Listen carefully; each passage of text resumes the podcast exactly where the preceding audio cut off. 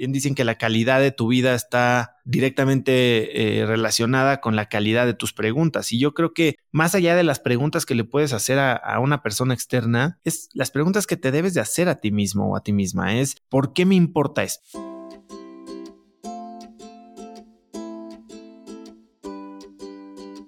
soy Laura Orzaiz y me encanta hablar de marketing, redes sociales, mindset y todo lo que hay detrás del fascinante mundo del emprendimiento.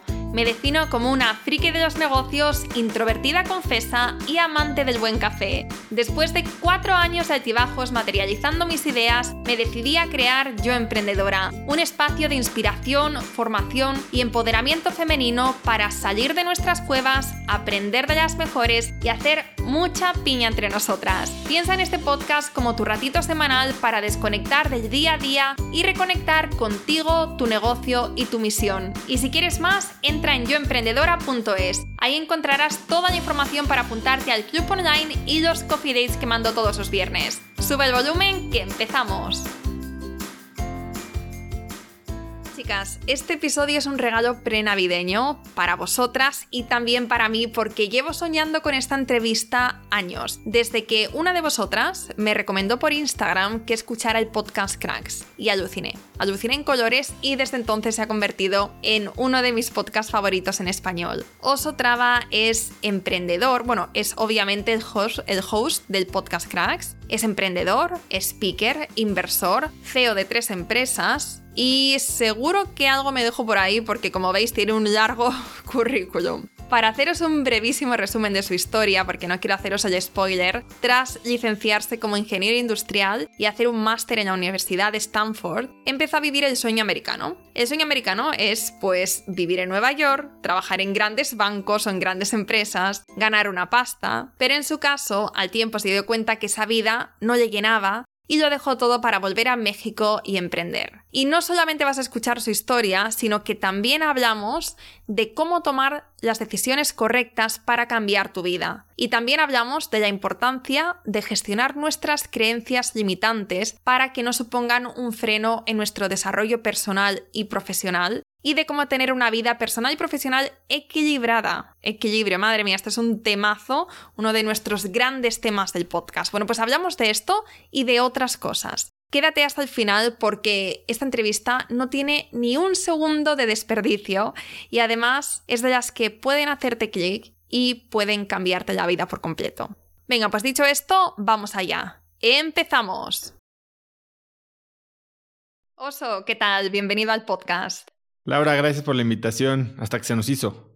Sí, sí, sí. Bueno, la verdad es que para mí, te decía antes de, empezar a grabar, es un placer tenerte por aquí. Escucho pocos, poquitos podcasts en español, la mayoría que escucho están en inglés y el tuyo es uno de mis favoritos. Si las que estáis escuchando, si no conocéis el, el podcast Cracks, os lo recomiendo porque haces entrevistas que son una maravilla, no solamente enfocado al mundo de emprendimiento, sino es como mucho más profundo.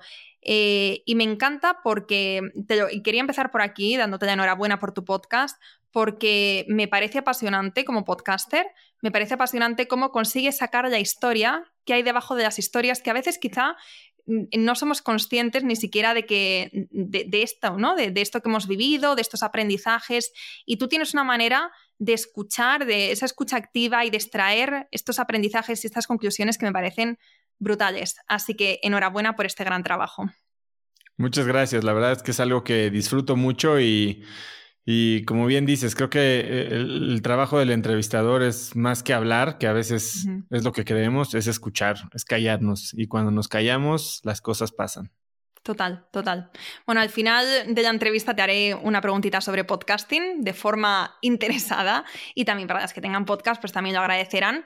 Pero ahora me encantaría que empezáramos hablando de, la decisión que te llevó a emprender, porque tú antes de dar este paso estabas viviendo, digamos, el sueño americano, ¿no? Estabas trabajando en grandes bancos, em, tenías éxito profesional, estabas viviendo en Nueva York, o sea, digamos que desde fuera parecía que ya lo habías conseguido pero tú decidiste cambiar radicalmente de vida, volver a México y emprender. Cuéntanos cómo, qué es lo que te motivó a tomar esta decisión. Pues la verdad es que lo dices muy bien. O sea, yo toda mi, digamos que la década de mis veintes eh, fue enfocada 100% a conseguir el éxito profesional, ¿no? Y en los términos que, que yo creía que se definía el éxito, que era tener un buen trabajo, haber escalado la escalera corporativa, eh, tener un muy buen sueldo, vivir en una ciudad increíble, como que estar, ya sabes, en el en el epicentro de donde pasaban las cosas. Y es así como diseñé toda mi, digamos, la etapa, la primera etapa de mi carrera profesional. Estudié ingeniería industrial, fui presidente de mi carrera, este, conseguí los trabajos correctos, apliqué a una maestría, me fui a estudiar una maestría a la Universidad de Stanford en California, todo enfocado a análisis financiero y terminé teniendo este trabajo que mencionas en Nueva York. Y cuando llegué, unos meses antes de cumplir 30 años, eh, me sentí totalmente desubicado, ¿no? Como vacío. Eh, sí, me iba muy bien financieramente, sí, aquí en México pues eh, creían que justo lo que dices ya lo había hecho y ahí la verdad es que el trabajo no me llenaba, mi jefe no me gustaba y pues se cruzó con esta etapa pues muy dura en los mercados financieros que fue la crisis de 2008 y al final del día como que vi que todo lo que yo había querido no era lo que yo esperaba y entonces decido levantar la mano, aprovechar una ola de recortes y, regresarme a México y regresé a México pues mucho peor parado de como me fui. Si bien regresé con una maestría, pues regresé sin dinero, con más de 200 mil dólares de deuda eh, de la maestría. Eh, regresé sin novia, regresé a vivir a casa de mi mamá unos meses cuando yo llevaba siete años fuera de casa de mi mamá. Regresé sin coche, regresé sin trabajo. Eh, en esa época, pues no, no, había, no existía mucho la palabra emprendedor, ¿no? Lo que había eran empresarios y no, no se enseñaba a ser emprendedor en las escuelas. Entonces regresé a ver básicamente qué negocio ponía y fue que al cabo de unos meses, un buen amigo se me acercó con una idea, me dijo, oye, creo que este negocio puede jalar, ¿por qué no lo hacemos juntos? Y así empecé. Eh, levantamos capital de amigos, familiares y incautos, como se dice, y poco a poco fue creciendo la empresa. tomamos dinero de, no, ni siquiera existían los fondos de capital eh, emprendedor en ese entonces. Eh, entonces, como de family offices, de ángeles inversionistas, y terminamos vendiendo la empresa después de cuatro años a un fondo de inversión americano. Y ya de ahí, pues dije, bueno, esto me gustó, esto es lo mío, y si puedo, y tengo la suerte, lo seguiré haciendo el resto de mi vida. La empresa se llamaba Lo mío es tuyo, ¿verdad? Correcto. ¿Y en qué consistía la empresa? Pues la empresa era medio que una mezcla, era una evolución. Bueno, tú conoces este modelo probablemente si vives en España. Eh, conoces Cash Converters probablemente. Sí. Bueno, pues era Cash Converters y de hecho se la vendimos a Cash Converters. Entonces eh, era, era un modelo en el que comprábamos y vendíamos electrónica seminueva en un ambiente digno, dábamos crédito, dábamos garantía, era como una mezcla entre una casa de empeño y una tienda de electrónicos. Mm, qué interesante, qué interesante. Me parece además eh, muy interesante el hecho de que volvieras a México con la idea de emprender y que, y que os saliera también a la primera. Fue el primer proyecto que empezaste y el primero que, que fue un éxito. ¿No? Bueno, no, no necesariamente. A ver, primero no regresé con la idea de emprender, regresé con la idea de, la idea de a ver qué, qué hacía, ¿no? Y, terminé emprendiendo. En paralelo hice algunos otros proyectos, hicimos un clon de Groupon, eh, que fue el primer clon de Groupon aquí en México que se llama Voz Urbano, con la idea de vendérselo a un amigo mío de la maestría que había puesto su clon en Brasil, que se llama Pez Urbano o Peixe Urbano, y esa no nos salió se este, nos acabó el dinero, decidimos cerrar y, en fin, pero la verdad es que yo he, tenido muchos proyectos a lo largo de mi vida, algunos más exitosos que otros y al final del día creo que es la gente solo se enfoca como que en lo que brilla, ¿no? Y, eso es lo que vemos hoy en las revistas y los titulares y como que no nos olvidamos el riesgo tan grande que hay de, de fracasar, de, de que no salgan las cosas, de perder dinero, de trabajar muchísimo con muy poca remuneración. Eh, Pero bueno, pues salió un éxito moderado, tampoco es el éxito que estamos viendo ahora de unicornios y miles de millones de dólares, eh, pero bueno, fue algo que me ayudó a aprender mucho, que en esa época de emprendimiento incipiente en Latinoamérica, a mi socio y a mí nos puso en el mapa y nos ayudó a construir no solo una reputación, sino también un network que hemos apalancado muy bien para siguientes emprendimientos. Ábrenos una ventanita a cómo fueron estos, eh, estas primeras etapas como emprendedor. ¿Cómo era tu día a día? ¿Cómo, ¿Cómo os fuisteis abriendo camino? ¿Cómo fue creciendo? ¿Cómo pasasteis de idea a negocio? Cuéntanos un poco cómo fueron estas primeras fases del eh, proyecto. Pues la primera fase, esta era una idea que básicamente traía mi socio, que mm, creía que podía hacer sentido como complemento a un negocio de empeños ya existente que tenía su familia. Entonces dijimos, bueno, vamos a, eh, esto funciona en España, podemos replicarlo y hacer algo aquí en México. Entonces, básicamente lo primero que hicimos fue analizar un poquito el mercado y ni siquiera mucho, ¿eh? digo poquito honestamente. Y terminamos poniendo nuestra primera tienda y yo me acuerdo que los primeros 60 días de operación de la tienda o, 90, no me acuerdo si fueron 60 o 90, trabajábamos de abrir a cerrar, lunes a domingo, todos los días de la semana, eh, operando la tienda básicamente. Entendiendo cómo funcionaba, contratando sistemas, evaluando cosas, de repente íbamos a recoger muebles, porque al principio empezamos eh, comprando y vendiendo de todo, ¿no? Teníamos desde refrigeradores hasta, hasta ataúdes. Y poco a poco fuimos afinando el modelo, eh, fuimos eh, levantando más rondas de inversión, terminamos abriendo ya 22 tiendas, teníamos alrededor de 150 empleados. Y bueno, pues fue, fue toda una experiencia, ¿no? Pero pues retos muy grandes. No sabíamos a lo que nos estábamos enfrentando. Éramos pues dos jóvenes que básicamente nunca habían emprendido. Él venía de banca de inversión, yo venía también de, los medios, eh, medios financieros. Y, y, y, manejar gente de retail con una operación tan compleja, sin tener mucha idea de lo que estábamos haciendo, fue muy estresante, ¿no? Hubo situaciones pues muy, muy difíciles en las que sufrimos asaltos, abusos de confianza, este, amenazas. Tampoco lo subimos, supimos manejar. Yo he repetido mucho que creo que no, no era el mejor jefe en ese entonces. Eh, era alguien pues muy temperamental. Em, y pues aprendiendo un poco, ¿no? Eh, abriéndonos brecha en una industria bastante complicada, que al final del día terminó pues siendo un, como tú dices, un éxito. ¿Y eh, por qué decidisteis vender este negocio? Pues era un negocio altamente intensivo en capital, ¿no? Nosotros necesitábamos dinero para comprar, para mantener inventario, que teníamos pues varios millones de dólares en inventario, y, sostener una operación pues de, como te decía, ciento y tantos empleados. Entonces fuimos levantando rondas de capital y la idea era, como con todos los negocios en los que tienes inversionistas, es regresarles su dinero al final del día, ¿no? Entonces, em, este modelo lo habíamos desarrollado con la idea de cash converters en la cabeza, con la esperanza de podérselos vender. Y fuimos desarrollando la relación con cash converters a lo largo de los años. Y en 2000, no sé si fue en 2012 o 2013, ellos nos compraron el 51% de la empresa. Y eh, ya básicamente mi socio y yo operábamos el negocio aquí en México, pero teníamos estos socios que nos daban línea, aunque teníamos el 49 nosotros con nuestros socios, eh, el nuevo fondo tenía el 51, ¿no?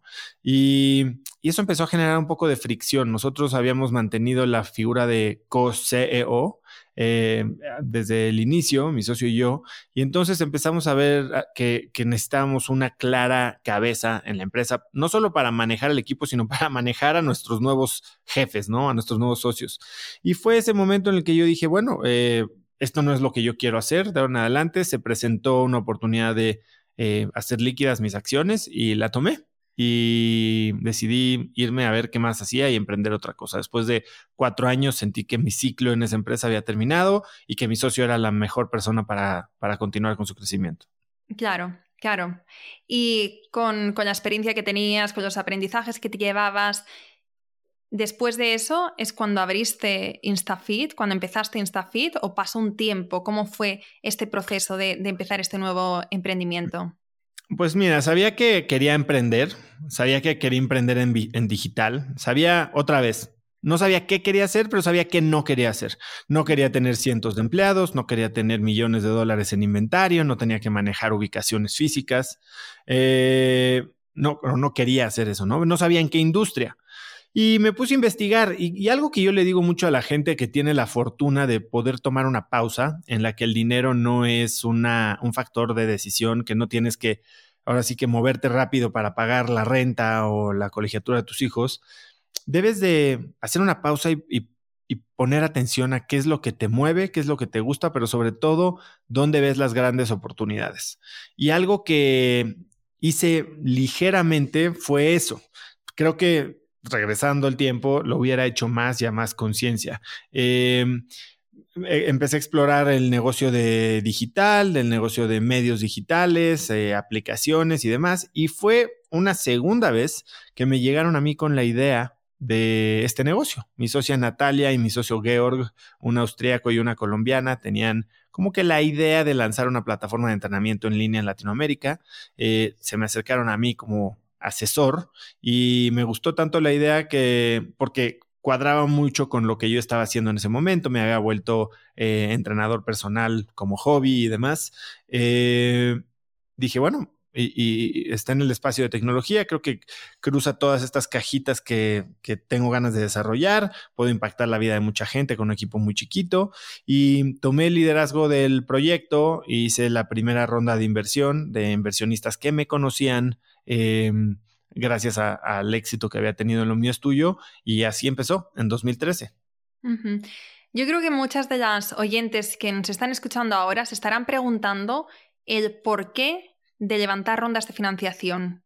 ¿Cuál es la Es una muy buena pregunta. Es una muy buena pregunta. En ese momento, eh, y sobre todo, entendiendo que hoy hay muchas otras maneras para hacer dinero rentable, eh, hacer negocios rentables. En ese entonces, era 2013, el e-commerce era inexistente en América Latina, vender contenido o vender una suscripción o incluso contenido digital era complicado. Eh, nuestra competencia se vendía en DVDs. Eh, y entonces como que creíamos que para desarrollar nuestra plataforma, pues teníamos que invertir y queríamos este, hacer una movida grande en marketing. Y decidimos levantar no tanto dinero, pero pues sí es algo, medio millón de dólares en ese momento. Hoy eh, yo soy de la idea diferente. O sea, creo que se vale y hay diferentes perspectivas de, crear un negocio. Se pueden crear negocios para escalarse y venderse, que esos son los que probablemente van a requerir capital externo, o se pueden tener negocios para muy grandes, muy rentables, en los que tú seas uno o el uno de dos socios que generen rentabilidad, como es el caso de los eh, cursos en línea, vender conocimiento, eh, generación de contenido, de medios, infoproductos, que cuando yo he empezado nuevas compañías, por ejemplo, mi nueva compañía Cracks Educación, que es una empresa que si bien no vende lo que vendía eh, eh, Instafit en su momento o lo mío es tuyo, es una empresa mucho más rentable, la empecé con cero dinero, porque mi primer lanzamiento, por decirlo así, fue rentable. Y he usado ese, esa caja para reinvertirla y crecer el equipo. Entonces, eh, creo que depende de qué quieres de tu negocio y tienes que entender que por más sexy que suena levantar dinero, tiene muchos, muchos lados que tienes que considerar, ¿no? Que pues, entender que tus inversionistas eventualmente querrán su dinero de regreso, entender que implica que tienes mucha más responsabilidad sobre reporteo y, estrategia y dirección de la compañía, mientras que si estás haciendo un negocio en el que tú eres el único dueño y lo único que necesitas es sacar los gastos y después financiar tu estilo de vida, eh, no tiene nada de malo, ¿eh? que mucha gente como que hasta lo ve despectivamente, ah, este es un negocio, como le dicen, de lifestyle, como si no fuera suficientemente ambicioso, cuando la realidad es que hoy, antes, antes la gente demostraba su éxito con cosas, ¿no? Con relojes, casas, coches. Hoy creo que eh, el último flex de éxito es la libertad, libertad financiera, libertad de tiempo, libertad de a qué le dedicas tu energía. Y tener un negocio que es rentable y escupe cash eh, es una gran manera de tener esa libertad. Touché. Y comentabas que, tu empresa Cracks Educación, que es una empresa que ha crecido orgánicamente, que empezó con capital cero y que es una empresa muy rentable, ¿no? La más rentable a día de hoy. ¿Qué es lo que tiene? ¿Qué es lo que ha hecho que tenga tanto éxito? ¿Cuál dirías que es la clave, la clave del éxito de esta empresa? Creo que la clave del éxito son varias cosas. Uno es eh, que está centrada en una comunidad. O sea, mm. yo no creé la empresa buscando un problema, sino que tenía una comunidad que tenía estos problemas de, falta de información, de falta de guía, de, sentirse medio perdidos y creé esta empresa como una solución a esos problemas. Entonces, como que de entrada ya sabía y cada cosa que producimos es cosas que para la que ya tenemos mercado. Eh, yo empecé a monetizar, digamos, esta comunidad que se creó a través de, Cracks Podcast más de un año después de haber lanzado el podcast. Entonces, es algo que se ha dado muy orgánicamente y es el otro factor es que es un negocio en el que como estás vendiendo contenido, eh, es un producto de márgenes muy altos. Es, muy rentable en sí en las eh, unidades económicas del negocio. Eh, entonces, bueno, eso nos ha permitido manejar la rentabilidad del negocio y escalarlo de manera responsable. Cuando hemos querido de repente escalar de una manera más rápida y sobrecontratamos equipo y de repente empezamos a hacer gastos en marketing y, perdemos de vista un poquito qué es lo que queremos y simplemente perseguimos una métrica de crecimiento por crecimiento, es cuando baja la rentabilidad y, nos hace frenarnos y decir, a ver, regresemos a lo básico, qué es lo que queremos lograr, cuál es la misión de la empresa y cómo queremos manejar esta empresa, ¿no? Entonces, este año, eh, hace unos meses nos fuimos a un, a un offsite con todo mi equipo y definimos que, bueno, la comunidad es el core de nuestro negocio. Nuestra misión es eh, inspirar a una nueva comunidad de hispanos a vivir con más impacto. Eh, y hacerlo de una manera rentable. Nosotros no pensamos levantar dinero para esta empresa. Eh, es una empresa que se apalanca mucho también de mi marca personal, entonces tiene muchos ingresos derivados de, de digamos, la popularidad que tiene el podcast y la visibilidad que tengo yo. Eh, y así lo queremos mantener. Ahora, de esta, de esta empresa o de esta comunidad también salen muchas nuevas oportunidades de negocio que estamos buscando capitalizar también, ¿no? Desde inversiones ángeles, estoy en proceso de lanzar un fondo de capital emprendedor o capital semilla, eh, vamos a lanzar una línea de suplementos ahí con una asociación muy interesante. Eh, entonces, bueno, hay, hay cosas muy divertidas, para algunas se levanta capital externo, para otras no, pero el negocio que es Cracks Educación es un negocio eh, pues de vender conocimiento a una comunidad que lo necesita y lo valora. Estás hablando de marca personal y estás hablando de comunidad. Dos de los, yo creo que de los temas que más hablamos por aquí. Y te quiero preguntar, si tuvieras que empezar desde cero ahora con lo que sabes, pero sin la marca que tienes hoy en día, ¿qué es lo que harías para construir esta marca y esta comunidad? Creo que lo mismo, empezar a hablar, volverme un experto en un nicho. Soy fan de los nichos. Creo que algo que nos falló muchísimo en Instafit es que nunca supimos a qué nicho servíamos y queríamos ser todo para todos. Eh, lo mismo me ha pasado un poco eh, a lo largo de descubrir cuál es mi marca personal y a quién, quién es la comunidad que más podría yo beneficiar con mi experiencia y mi mensaje. Y hemos ido reduciendo un poquito el scope o la amplitud del mercado al que le hablamos eh, para servir mucho mejor a esa, a esa comunidad. Y entonces creo que yo lo que haría es identificar a quién le quiero hablar, que es probablemente gente como yo o gente que está en el mismo camino que yo, pero que tal vez va un poquito más retrasada en este camino y tratar de ser de ayuda. O sea, no hay nada que, que vayas, que puedas lograr si no estás siendo de ayuda, si no estás verdaderamente generando valor a la gente que te escucha. Para generar una audiencia no puedes empujar anuncios, no se puede empujar a base de, gasto de marketing. Tienes que conectar, tienes que entender muy bien quién es la persona que te está escuchando y qué le falta para que se lo puedas dar. Y generar, generar, generar, generar valor, dar para con todo ese goodwill que se ha generado, entonces poder empezar un negocio. Bueno, estoy totalmente alineada con esto que estás diciendo. Eh, cambiando un poco de tema, escuché la, eh, la, charla TEDx que tienes, que por cierto Eh, para las que sepáis inglés, está increíble y os la voy a dejar en las notas del episodio. Y, si no, también tiene subtítulos, ¿eh? Ah, tiene subtítulos, vale, porque yo me los puse, pero estaban en inglés. Pero se pueden poner en español. Creo que sí. Vale. De todos modos, lo vamos a dejar en, las notas del podcast y ahí miráis si se puede poner en español.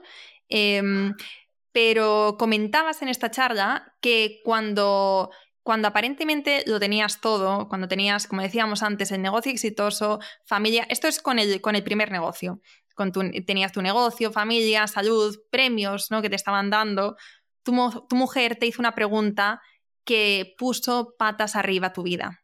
Háblanos de esto. Sí, eh, y es precisamente la pregunta central de mi libro que acabo de publicar, que se llama Haz lo que importa, que bueno, para la gente en España creo que no, no llega ahorita en físico, pero sí lo pueden conseguir en Kindle y en la aplicación de Vic. Em, es una pregunta que me dolió mucho, ¿no? Porque en un momento en el que por fuera parecía todo estar volando, una esposa muy guapa, unos hijos muy bonitos, este, un negocio que parecía exitoso, eh, reconocimiento por muchos medios, revistas, etcétera, premios, me preguntó un día después de una, pues, una pequeña discusión que habíamos tenido, me preguntó, Oso, ¿por qué odias tu vida? Y, y sí fue algo que me, pues me frenó en seco y me hizo preguntarme por qué alguien que me conocía tanto, que tal vez eh, tenía un interés en que yo estuviera bien, pues por qué me estaba diciendo esto. Y sí me di cuenta que, que estaba yo viviendo una vida como si verdaderamente la odiara, estaba yo sufriendo mi vida, eh, enfocándome en todo lo malo que, que yo me creaba en la mente, porque a veces ni siquiera eran cosas que me pasaban a mí, sino que yo me inventaba, em, y echando a perder eh, pues relaciones, desaprovechando oportunidades y limitando mi crecimiento de una manera brutal. Y de ahí fue que desencadenó todo este proceso que cuento en el libro de, de conocimiento personal, de redescubrimiento de prioridades, de reorganización y diseño de, de una vida que hoy me tiene después de unos años, pues viviendo mi, mi momento más, más pleno, ¿no? Eh, más exitoso financieramente, más divertido en, en, materia laboral, más cercano a mi familia, reconectando con seres que tal vez había alejado en el pasado y siendo una persona un poquito más, más abierta. Bueno, esta pregunta yo creo que a cualquiera nos desmontaría toda, toda la casa que, tenía, que tenemos montada en ese momento porque la verdad es que te hace como reflexionar y, preguntarte si, lo que has estado haciendo hasta ahora, si lo estabas haciendo bien y si es correcto seguir por aquí o hay que cambiar, ¿no? Pero hay veces que estos momentos más duros que tenemos en nuestra vida que se convierten en nuestras mejores oportunidades, como te pasó a ti con, con esta pregunta eh, de tu mujer. Y volviendo a hacer, a hacer, mención a esta charla TEDx, hablas también de que estabas viviendo de una forma compulsiva, de una forma reactiva, sin darte cuenta eh, que tenías creencias que te estaban impidiendo tomar acción y construir la vida que querías. Estas creencias que, mm, eh, que tenemos todas ¿no? y que no identificamos, tenemos que aprender cómo a gestionarlas eh, para que no supongan un freno en, nuestra vida, en nuestro proyecto, en nuestro potencial. ¿no? Entonces, cuéntanos un poco cómo te diste cuenta de las creencias limitantes que tenías y cómo aprendiste a gestionarlas para seguir creciendo y para al final alcanzar el máximo potencial tuyo como persona y también como, como emprendedor, como empresario, como inversor. Sí, la verdad es que es, es complicado porque, como lo digo en, el TED, pasamos nuestras vidas, la mayoría de la gente, como que siguiendo la corriente, ¿no? Siguiendo el camino de menos resistencia. Y es de menos resistencia hacia afuera, pero es el que nos genera toda esta frustración y, y falta de saciedad eh, interna. Y, y esto viene porque, pues, operamos con creencias o modelos mentales, o como le llamo en la TED, sesgos cognitivos, que, que son maneras de pensar que han sido implantadas en nosotros desde que nacimos, ¿no? Por nuestra familia, por nuestra sociedad, por nuestra religión, por el país en el que vivimos, por mil maneras, mil cosas. Y y al grado que ni siquiera nos damos cuenta que están presentes, ¿no? Entonces, ¿cómo juzgamos, cómo evaluamos a ciertas personas en base a características de una manera inconsciente. No estoy diciendo que lo estás haciendo de una manera eh, con dolo, pero simplemente estás limitando tus oportunidades por este tipo de reglas tácitas que ni siquiera te das cuenta que tienes, por estos lentes con los que ves el mundo. Entonces, todo empieza por verdaderamente hacernos las preguntas complicadas, ¿no? O sea, bien dicen que la calidad de tu vida está directamente eh, relacionada con la calidad de tus preguntas. Y yo creo que más allá de las preguntas que le puedes hacer a, a, una persona externa, es las preguntas que te debes de hacer a ti mismo o a ti misma. Es, ¿por qué me importa esto? ¿Por qué esto que estoy persiguiendo, a lo que le estoy dedicando tanto tiempo, tantos recursos, me importa a mí? ¿A quién quiero impresionar? ¿O qué hay detrás de esta hambre que tengo? No, tal vez ni siquiera es hambre, tal vez es Muchas veces pasa ganas de satisfacer a, seres que lamentablemente ya ni siquiera están, están, con nosotros. Entonces es un trabajo muy, pues muy duro y muy puntual de, de, introspección, de autodescubrimiento. Y para eso lo que me ha ayudado a mí mucho es rodearme de gente que está en esa misma búsqueda, porque el camino del desarrollo personal es un camino muy solitario. Cuando empiezas a descubrir que has estado pensando de una manera reactiva, compulsiva y operando tu vida de esa manera, y volteas y te das cuenta que el círculo en el que te mueves así es, y tratas de cambiar tu manera de actuar, empiezas a chocar, ¿no? Con toda esta gente de la que te rodeas, eh, las conversaciones que están teniendo te empiezan a, a insatisfacer, y cuando tratas de de enfrentar ese círculo, de repente lo único que recibes es resistencia y recibes rechazo.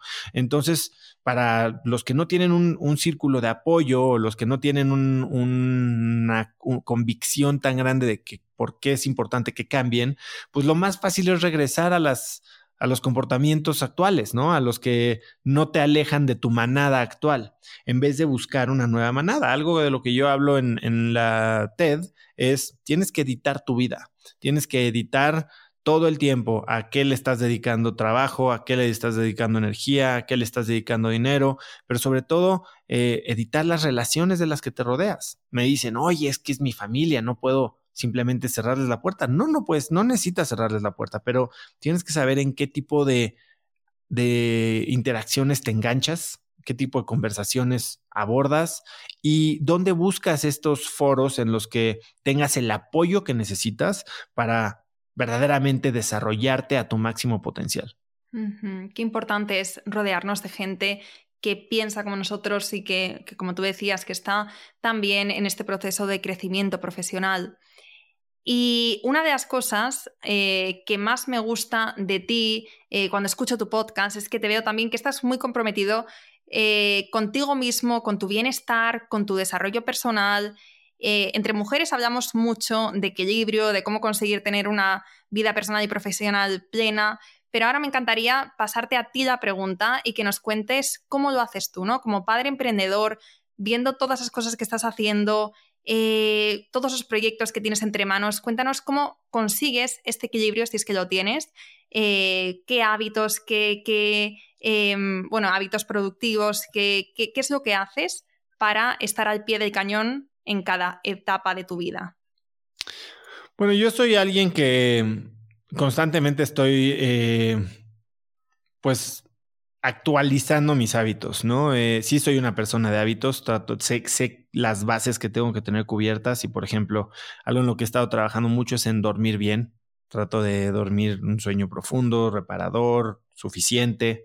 Eh, hago ejercicio cuatro o cinco días a la semana no de una forma súper intensa, pero sí suficiente para sentir que mi cuerpo está funcionando y eso me ayuda a regular mis emociones, ¿no? Eh, soy alguien que constantemente está leyendo muchísimo, eh, o, no leyendo en papel, pero sí consumiendo contenido ya sea de podcasts, eh, entrevistas, audiolibros, lo que sea. Y procuro bueno, algo que me ayuda mucho es tener estas conversaciones una vez a la semana con mis invitados del podcast, ¿no? Que son personas que están en la cima de sus industrias o de sus, eh, de sus disciplinas, desde emprendedores, empresarios, eh, atletas, artistas, escritores y demás.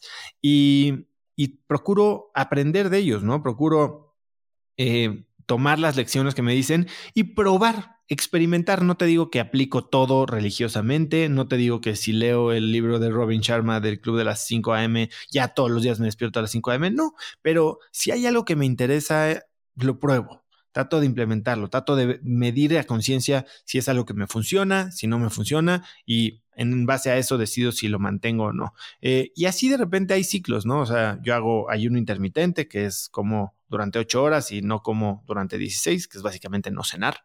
Em, tomo suplementos, em, pero otras cosas como la meditación es algo que hice por mucho tiempo y después llevo ya otro tanto que que medio que no soy tan constante, ¿no? Eh, y, y, es estar consciente de que no puede ser perfecto, estar consciente de que siempre hay espacio para mejora, pero que tampoco tienes que implementar todo al 100% para que funcione.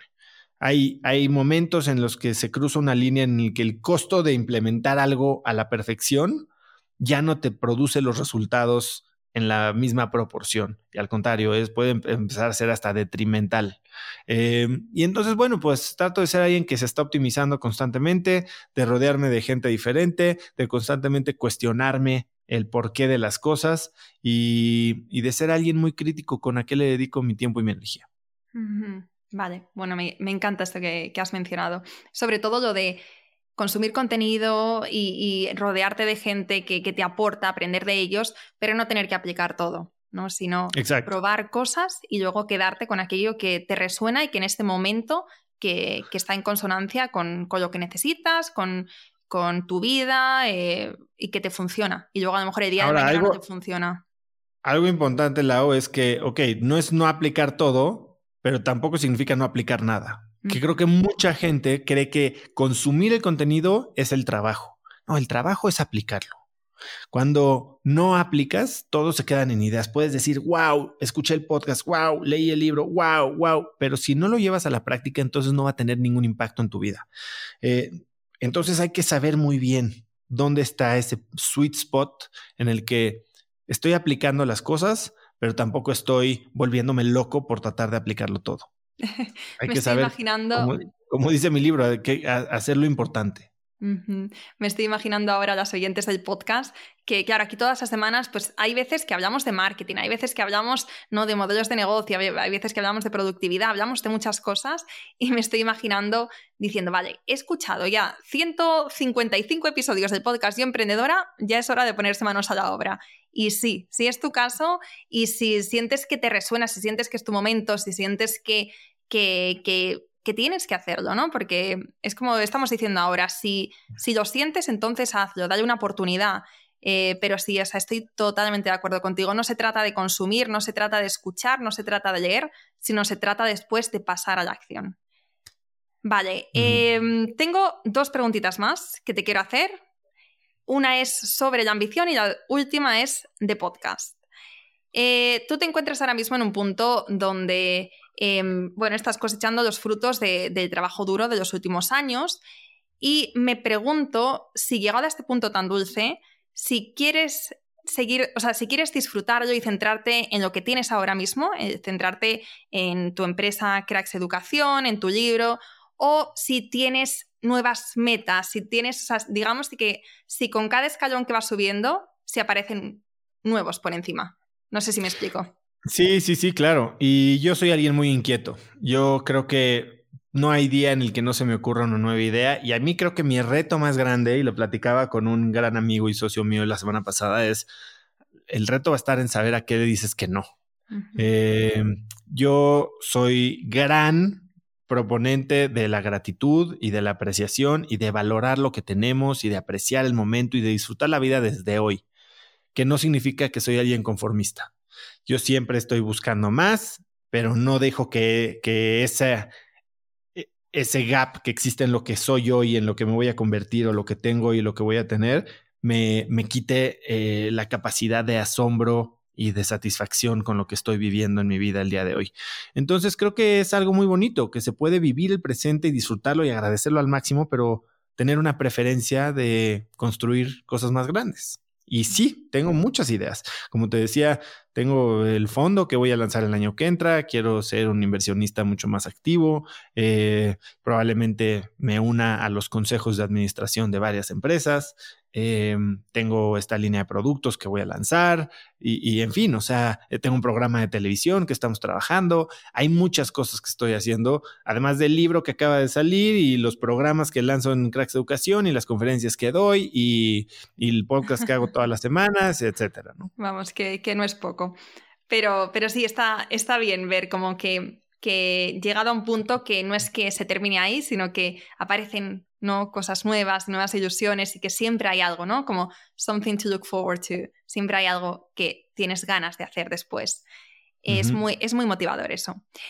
Bueno, pues ya para, para, terminar te quería preguntar sobre tu podcast, tu podcast Cracks, que ya tiene más de 2 millones de descargas, lo cual... Más de casi 5, casi 5. What? Bueno, pues tienes que actualizar la página web.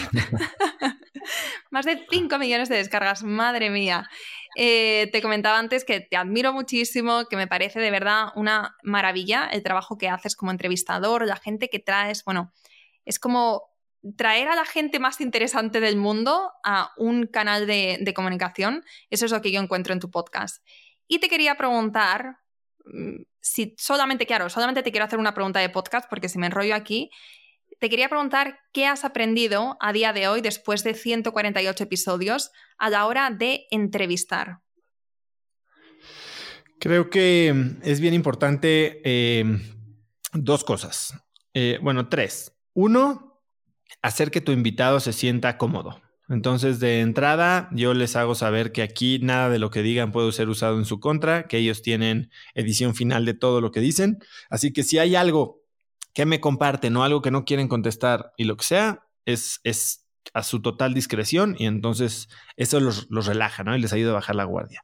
Segundo, aprecian muchísimo que hagas una entrevista un poquito diferente que hayas hecho tu investigación y que sepas de qué les gusta hablar. No necesariamente de qué tienen que hablar por su trabajo, sino de quién son ellos. A la gente le encanta hablar de ellos, la verdad. Y eso, si, si lo haces bien y les haces las preguntas que los apasionan a ellos, no dejarán de hablar. Y entonces viene la última. Tienes que callarte. Eh, muchos inversionistas, hoy estaba viendo, inversionistas, entrevistadores, eh, ah, cometen este error. Hoy estaba viendo algo que pudo haber sido una entrevista fantástica entre Gary Vaynerchuk y Mark Zuckerberg hablando de Web3, el metaverso, NFTs y demás. Gary no dejó hablar a Mark se la pasó hablando, interrumpiéndolo una y otra y otra y otra vez. Y creo que, a ver, sí, tenía poco tiempo en la entrevista eh, y tal vez quería sacar los puntos más importantes, pero no sé, siento que todas las ideas se cortaban, Mark nunca se puso, se pudo desarrollar eh, en el punto que quería y Gary a veces trató de brillar más que su invitado. Mm. Y creo que eso es un grave error que cometen lamentablemente muchos entrevistadores, ¿no? Tratan de, de hacer ver que ellos saben más que el entrevistado y la idea es, pues, entonces, ¿para qué traes el entrevistado? Entonces yo hago mi research, hago la pregunta y dejo que me contesten. Yo tengo la gran ventaja de que no tengo presión de tiempo, eh, así que, bueno, pues eso es lo que he aprendido a hacer y creo que lo que la gente más valora. Bueno, pues tomo nota de todo lo que dices y, y, con esto, yo creo que con esta última pregunta nos has aportado muchísimo en esta entrevista de hoy. Sí que te quiero preguntar, bueno, una cosita más, te quería preguntar, ¿qué podcast escuchas tú? Eh, normalmente escucho podcasts eh, donde salen mis entrevistados. ¿No? Entonces, cuando voy a, preparar una entrevista, escucho muchos podcasts y eso me lleva en un rabbit hole que a veces eh, son podcasts muy oscuros o, muy poco conocidos. Pero de cajón, pues escucharé eh, eh, The Knowledge Project de Farnham Street, escucho obviamente Tim Ferriss. Y soy más de audiolibros que de podcasts. Ah, escucho uno de de The Hustle que se llama My First Million. Y pues no sé, ahí le voy variando y te digo que cuando estoy entrevistando a alguien, normalmente tiene dos o tres episodios, me los echo y de ahí saco un poquito algo de las preguntas que le voy a hacer yo. Perfecto. Vale, pues he tomado nota de esto que comentabas y lo dejo en las notas del episodio por si os interesa. Vale, Oso, pues muchísimas gracias. Cuéntanos dónde te podemos encontrar ahora sí. Me pueden encontrar en eh, arroba osotrava en Instagram, es donde más estoy y más contesto. Eh, bueno, osotrava en cualquier red, en Twitter, en Facebook, en Instagram, pero Instagram es donde más activo estoy. Me pueden encontrar en eh, Cracks Podcast, que es el podcast que tengo. Está en Spotify, Apple Podcasts, iBox, iHeartRadio, Google Podcasts, en donde quiera, Spotify, lo que sea. Ahí estoy.